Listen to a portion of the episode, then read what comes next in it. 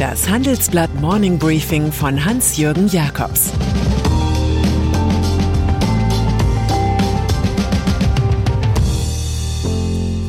Guten Morgen allerseits. Heute ist Freitag, der 26. November, und das sind unsere Themen. Das Comeback des Cem Özdemir. Bundesrechnungshofchef kritisiert Ampel. Bambule beim FC Bayern.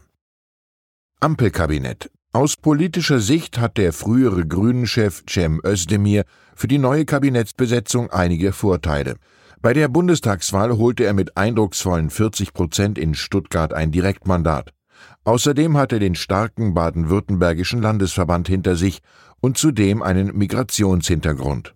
In der schwierigen Kunst des Gleichgewichthaltens in seiner Partei 50-50 beim Geschlecht und in der Links-Rechts-Frage erfüllt der Schwabe damit so viele Kriterien, dass er nun Bundeslandwirtschaftsminister wird. Der eigentlich für ministrabel gehaltene Linke Anton Hofreiter zog im Parteirat gegen den schwäbelnden Realo den kürzeren. Die grünen Personalliste sieht jetzt so aus. Vizekanzler Robert Habeck übernimmt Wirtschaft, Energie und Klima. Annalena Baerbock das Außenministerium. Steffi Lemke ist für das Umweltministerium vorgesehen, Anna Spiegel wird Familienministerin und Claudia Roth Kulturstaatsministerin. Katrin Göring-Eckardt könnte wiederum neue Vizepräsidentin des Bundestags werden. Nun stimmen die Mitglieder innerhalb von zehn Tagen über den ausgehandelten Koalitionsvertrag ab, persönlich eingesungen von Co-Chef Habeck. Lasst uns Deutschland regieren. Haushalt. Das Grundproblem ist klar. Das Volumen der Zukunftsaufgaben ist weitaus größer als die vorhandenen Mittel. Investiert werden muss trotzdem. Also wird die Haushaltsführung kreativ, was Bundesrechnungshofpräsident Kai Scheller wiederum im Handelsblatt beißend kritisiert. Er stört sich an der Idee, dass einst zwecks Corona-Hilfe eingeplante 60 Milliarden Euro, die nun doch nicht gebraucht werden, in den Energie- und Klimafonds gesteckt werden sollen. Das sei verfassungsrechtlich problematisch, sagt Scheller. Problematisch nennt der Präsident auch den Plan der Ampelkoalition, die Corona-Schulden später zu tilgen. Gut findet er eigentlich nur das Bekenntnis zu soliden Finanzen, doch auch das sei vage. Alles rund um den Koalitionsvertrag und das Bündnis der großen Versprechen finden Sie übrigens im Titelreport der aktuellen Wochenendausgabe. Infineon Reinhard Ploß hat als CEO des Chipherstellers Infineon eher nicht die große Bühne bespielt. Aber der 65-Jährige brachte auch auf leise Art sein Unternehmen in die Top Ten der Halbleiterindustrie durch die milliardenschwere Übernahme der US-Rivalen International Rectifier und Cypress. Nun hört er im April auf, neun Monate früher als bisher kommuniziert. Sein Nachfolger wird der 53-jährige Elektrotechniker Jochen Hanebeck, der einen Fünfjahresvertrag erhält. Der gebürtige Dortmunder war 1994 als Entwicklungsingenieur zu Infineon gestoßen. Seit 2016 verantwortet er als Chief Operating Officer das operative Geschäft. Er kenne Hanebeck als kompetenten und verlässlichen Kollegen, lobt sein Mentor Ploss. Sieht nach normalem Renteneintrittsalter aus und doch gilt Wilhelm Busch, Meistens hat, wenn zwei sich scheiden, einer etwas mehr zu leiden.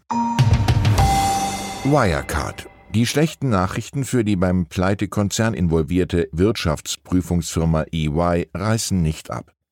Die Wirtschaftsprüferkammeraufsicht ermittelt gegen mindestens sieben EY-Mitarbeiter. Darunter ist auch der ehemalige Deutschlandchef Hubert Barth, wie meine Kollegen erfahren haben. Bislang war von Aktionen gegen nur drei Prüfer die Rede. Im Einzelnen geht es um womöglich nachlässiges Handeln beim Erstellen des Testats für das Jahr 2016, um eventuell nicht geprüfte Widersprüche in Aussagen des Wirecard-Vorstands sowie um vermutete interne Qualitätskontrollen bei EY. Es wirkt so, als sei es hier wie bei Johann Wolfgang von Goethe. Jede Lösung eines Problems ist ein neues Problem. Schenker seine Finanzplanung will sich der neue Bundeskassenwart Christian Lindner von der FDP auch durch den Verkauf von Staatsbeteiligungen erleichtern.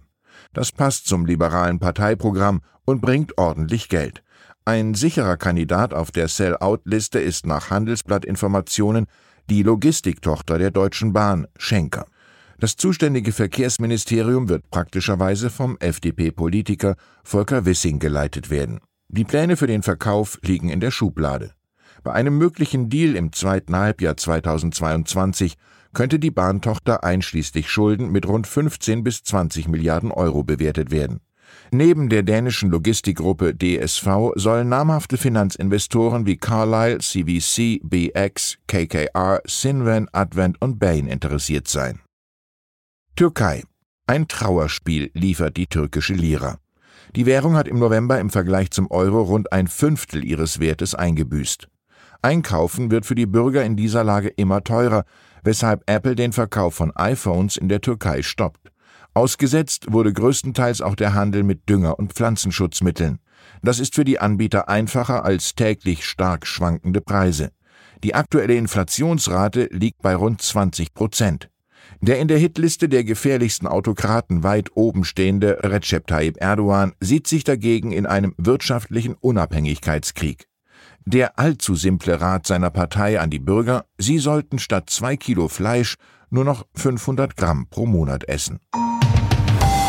Filmempfehlung. Mein Kulturtipp zum Wochenende Respect von Regisseurin Liesel Tommy über das Leben der amerikanischen Soul-Sängerin Aretha Franklin.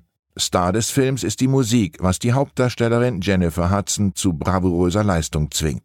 Sie trifft den Ton und den Charakter mit höchster Güte in diesem Biopic, das nichts auslässt im wilden Leben von Aretha Franklin.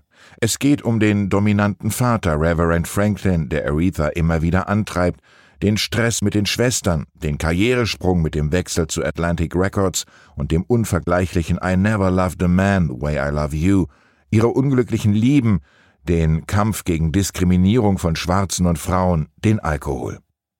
Das opulente 150-Minuten-Werk wird nur übertroffen von Aretha Franklin selbst, in der erst nach ihrem Tod erschienenen Dokumentation eines Gospelkonzerts aus dem Jahr 1972. Und dann ist da noch der gut ausgebildete Jurist Michael Ott, der als Mitglied des Fußballrekordmeisters aus München für Bambule beim FC Bayern sorgte. Bei der Mitgliederversammlung gestern Abend scheiterte sein Versuch, über die lukrative Partnerschaft mit Qatar Airways debattieren zu lassen. Ott wollte mit Gleichgesinnten erreichen, dass der Verein Druck auf die Tochterfirma FC Bayern AG ausübt, um den bis 2023 laufenden Millionenvertrag mit der staatlichen Fluglinie Katars zu beenden.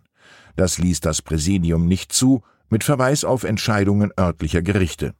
Und so entlud sich der Frust der anwesenden Fans, die die Menschenrechtslage in Katar kritisieren, am Schluss der Versammlung immer wieder in Buhrufen und populistischen Forderungen.